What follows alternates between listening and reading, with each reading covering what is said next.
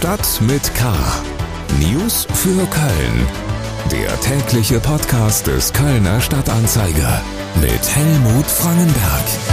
Herzlich willkommen zu Stadt mit K, unserem täglichen Nachrichtenpodcast aus dem Newsroom des Kölner Stadtanzeiger. Es gibt manches Kölsche Lied über das, was eine richtig gute Kirmes ausmacht. Und immer gehört da auch der Hinweis dazu, dass auch eine anständige Klopperei dazu gehört. Doch was da nostalgisch besungen wirkt, sorgt dann doch für einiges Erschrecken, wenn es tatsächlich in heutiger Zeit nochmal stattfindet. Am Mittwochabend hat es mehrere Schlägereien auf dem Deutzer Kirmesplatz zwischen gewaltbereiten Gruppen junger Männer gegeben. Die Kirmes musste früher als geplant beendet werden und nun hat die Polizei angekündigt, ihre Präsenz auf dem Platz am Rheinufer zu verstärken. Unsere Themen am 21. April. Zeltstadt für Flüchtlinge. Stadt stellt Ankunftszentrum am Südstadion vor. Kampf gegen Mobbing. Promis engagieren sich in Kölner Schulen. Spiele für Europa. Der 1. FC Köln geht mit bester Laune in die letzten vier Ligaspiele. Schlagzeilen.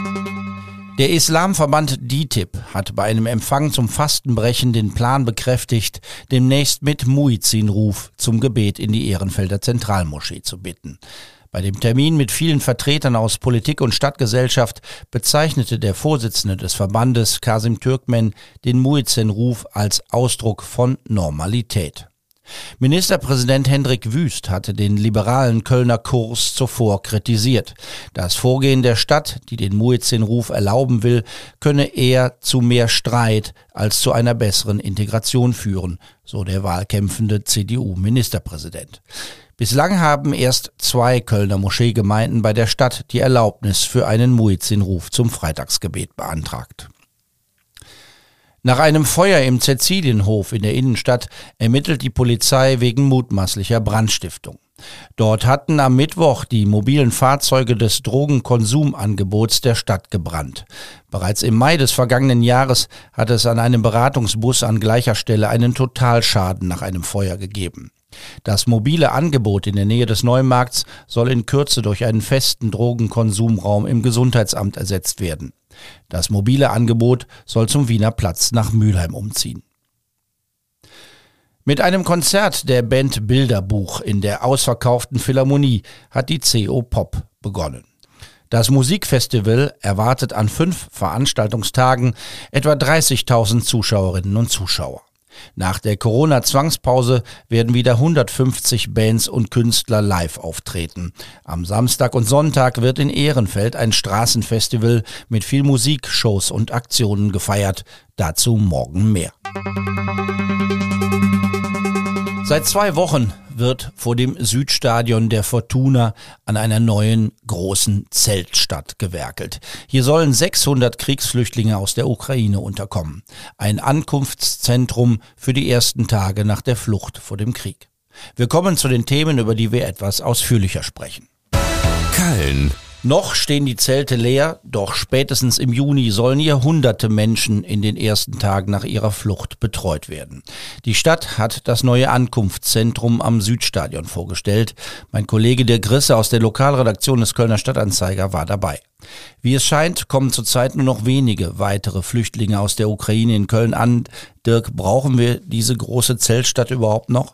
Ja, wir werden sie brauchen. Tatsächlich hat sich die Lage in Köln etwas entspannt. Kamen zu Beginn des Krieges in der Ukraine noch etwa 500 Flüchtlinge pro Tag nach Köln, sind es derzeit 150. Die Lage kann sich aber jederzeit ändern, falls der Konflikt in der Ukraine an Intensität wieder zunimmt. Zudem ist es so, dass der Großteil der Kölner Flüchtlinge ähm, derzeit bei Freunden und Verwandten privat lebt. Langfristig werden aber viele dieser Unterkünfte zu klein sind und die Geflüchteten auf die städtischen Unterkünfte ausweichen müssen. Und letztlich ganz wichtig, das derzeitige Ankunftszentrum an der Messe wird im Juni leergeräumt werden, weil die Messe die Hallen selbst benötigt. Spätestens dann wird das Zentrum am Südstadion benötigt. Die Unterbringung in so großen Zelten hat ja ähnlich wie andere Massenunterkünfte, zum Beispiel in umfunktionierten Turnhallen, für sehr viel Kritik gesorgt, als es vor sieben Jahren darum ging, viele Flüchtlinge zu versorgen. Du hast dir heute die neue Zeltunterkunft für bis zu 600 Menschen angesehen. Was würdest du denn sagen? Ist das ein akzeptabler Umgang mit denen, die kommen? Ja, man muss sagen, die Stadt hat sich Mühe gegeben, für etwas Privatsphäre zu sorgen. Die Flüchtlinge werden in 25 Quadratmeter großen Kabinen leben, die man abtrennen kann zu anderen Räumen. Es gibt Internet, eine Klimaanlage, es gibt einen Kinderspielbereich, allerdings auf der anderen Seite nur gemeinschaftliche Sanitärräume und auch das Essen wird in einer Art Mensa ausgegeben. Wenn man das Ganze als Provisorium betrachtet, in dem die Flüchtlinge maximal drei Tage unterkommen sollen, kann man das wohl als akzeptabel ansehen. Herzlichen Dank, Dirk Risse, über das neue Ankunftszentrum für rund 600 Menschen aus der Ukraine, das die Stadt heute vorgestellt hat. Schule. Niemand hat es verdient, von anderen seelisch oder körperlich misshandelt, ausgeschlossen, bedroht oder verletzt zu werden. Und niemand hat das Recht, andere schlecht zu behandeln. Ganz wichtig, lass dich nicht entmutigen.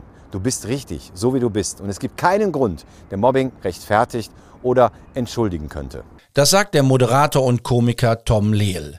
Er hat sich den Kampf gegen das Mobbing von Kindern und Jugendlichen zur Lebensaufgabe gemacht und tingelt damit durch Schulen im ganzen Land. Bei einem Termin im Elisabeth von Thüringen Gymnasium in Sülz traf er sich mit der Sängerin Stefanie Heinzmann, die sich in gleicher Sache engagiert. Brings-Gitarrist Harry Alfter hat mit ihnen ein Lied produziert. Fürs Video wurde auf dem Schulhof gedreht. Maike Felden aus unserer Podcast-Redaktion zur Aktion und ihrem Hintergrund. Fast jedes dritte Grundschulkind erlebt an seiner Schule psychische oder physische Gewalt. So steht es in einer Bertelsmann-Studie. Jede sechste Jugendliche erlebt in ihrer Schullaufbahn Mobbing. Eine enorme Zahl. Jede Woche sind in Deutschland rund 500.000 Schülerinnen und Schülern von Mobbing betroffen. Mobbing gehört scheinbar zur Schule wie Mathe, Deutsch und Englisch. Auch Sängerin Stefanie Heinzmann und Kika-Moderator Tom Lehel wurden in ihren Schulzeiten gemobbt. Deswegen haben die beiden gemeinsam mit Brinks-Gitarrist Harry Alfter einen Song produziert. Alfters jüngste Tochter ist in der Schule gemobbt worden, genauso wie Lehels jüngster Sohn. In dem Lied Du bist richtig wollen die Musiker zeigen, dass es nicht an den Kindern liegt und mit ihnen alles in Ordnung ist. Sie singen, denn du bist richtig, du bist wichtig, kein doofes Gelaber mehr, wie du bist, bist du legendär. Es sei wichtig, sich anzuvertrauen und an Schulen Prävention zu betreiben. Das sagt die Psychologin und Anti-Mobbing-Forscherin Mechthild Schäfer von der Ludwigs-Maximilians-Universität München. Die Expertin sagt im Interview, dass Schulklassen für Mobbing ideal seien, weil sich hier Menschen jeden Tag begegnen würden. Bei Mobbing gehe es vor allem um Macht über andere. Begünstigt werde Mobbing bis heute dadurch, dass Erwachsene zu wenig darüber wüssten. Der Kölner Moderator und Komiker Tom Lehel hat sich den Kampf gegen Mobbing zur Lebensaufgabe gemacht. Er hat vor fünf Jahren die Stiftung Mobbing Stoppen Kinderstärken gegründet, die seit einem Jahr auch von den Betriebskrankenkassen unterstützt wird. Er reist durch Grundschulen im ganzen Land, sein Team schult Eltern und Lehrkräfte. Es geht um Selbstreflexion und Prävention, bevor Mobbing ein ganzes Leben beeinflusst.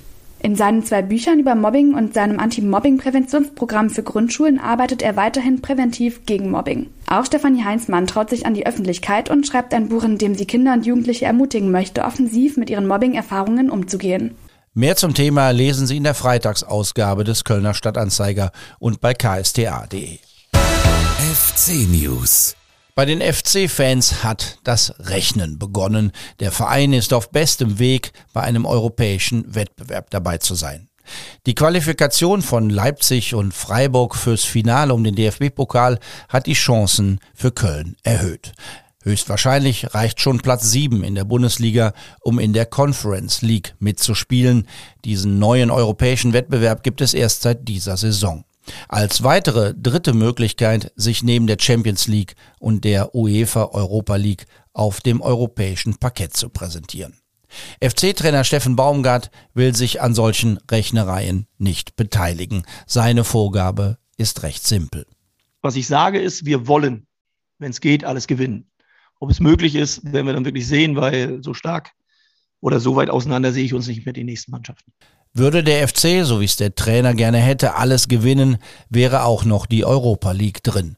Die Stimmung rund ums Geisbockheim ist in jedem Fall zurzeit prächtig. Klar bist du mit, mit, mit Erfolgen oder mit, mit, mit positiven Ergebnissen, bist du natürlich besser drauf als mit schlechten Ergebnissen.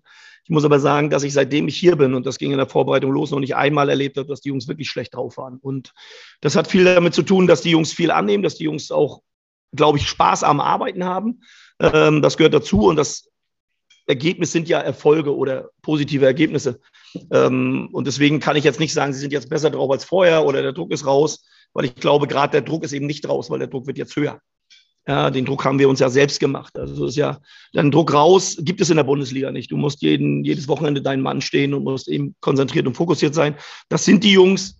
Ich habe aber auch das Gefühl, dass ja halt ein Lächeln mehr da ist als vielleicht, zumindest bilde ich mir das ein als im letzten Jahr.